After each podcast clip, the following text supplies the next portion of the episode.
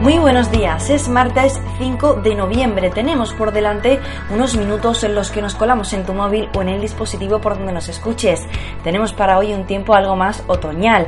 Va bajando algo la temperatura y se espera que la máxima se quede hoy en 23 grados mientras que la mínima descienda hasta los 13. Bienvenido un día más a Sevilla Directo. Sevilla Directo Actualidad. Emisión en pruebas. 5 de noviembre de 2019. Nos levantamos hoy con la resaca de otro debate electoral. Parece que vivamos en el día de la marmota en cuanto a los procesos electorales se refiere. El domingo volvemos a las urnas y anoche quizás algunos indecisos vieron el debate donde Rivera, Casado y Vox se enzarzaron en ocasiones por la corrupción intentando captar el voto de la derecha. Mientras tanto, Sánchez optó por no dejar el tema catalán.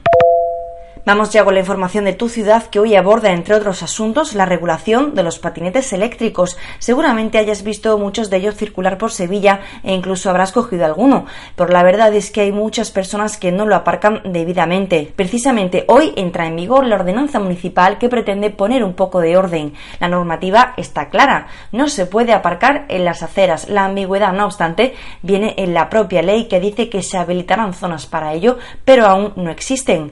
Hay que saber de momento lo básico y es que pueden circular por carriles bici y por aquellos limitados hasta 30 kilómetros por hora. Las multas, en función de la gravedad, pueden ascender hasta 400 euros. Tan solo el pasado domingo, agentes de la policía local retiraron 26 ejemplares de la vía pública. Puedes leer la ordenanza al completo en la web del Ayuntamiento de Sevilla, www.sevilla.org. En tribunales hoy muchas personas afectadas por el brote de listeriosis del pasado verano estarán pendientes de la declaración que debe hacer los juzgados del Prado de San Sebastián la mujer y la cuñada del dueño de Magrudis, la empresa que cocinó y comercializó la carne mechada y otros productos contaminados. También está llamado a declarar un comercial de la empresa cárnica. Tenemos que recordar que dicho brote provocó varios abortos y centenares de afectados, provocando la alerta sanitaria a nivel europeo. También se prevé que el portavoz de Consumidores en Acción Rubén Sánchez, informe hoy sobre los avances que Facua realiza en la investigación sobre este mismo tema. ¿Sabes que en el año 2050 el 20% de la población podría tener más de 60 años?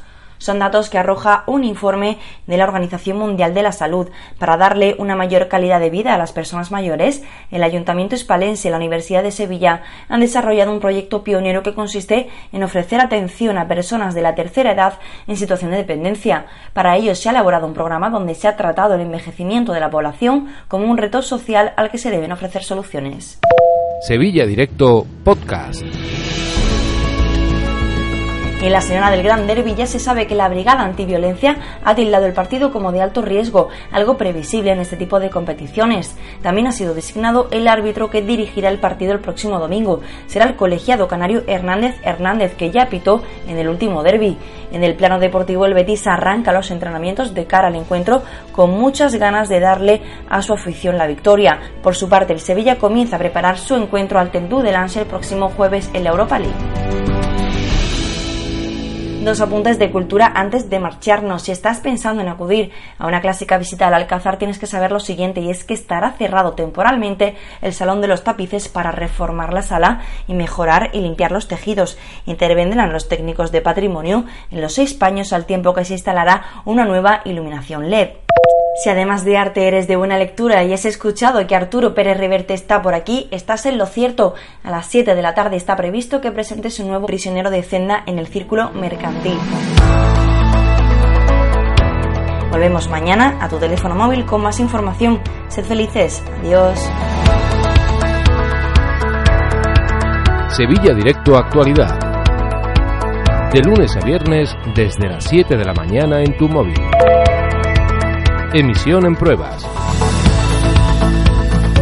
Puedes suscribirte a este podcast en iVoox, Google Podcast, Apple Podcast y Spotify, y también a través del canal de Telegram Sevilla Directo. sevilladirecto.com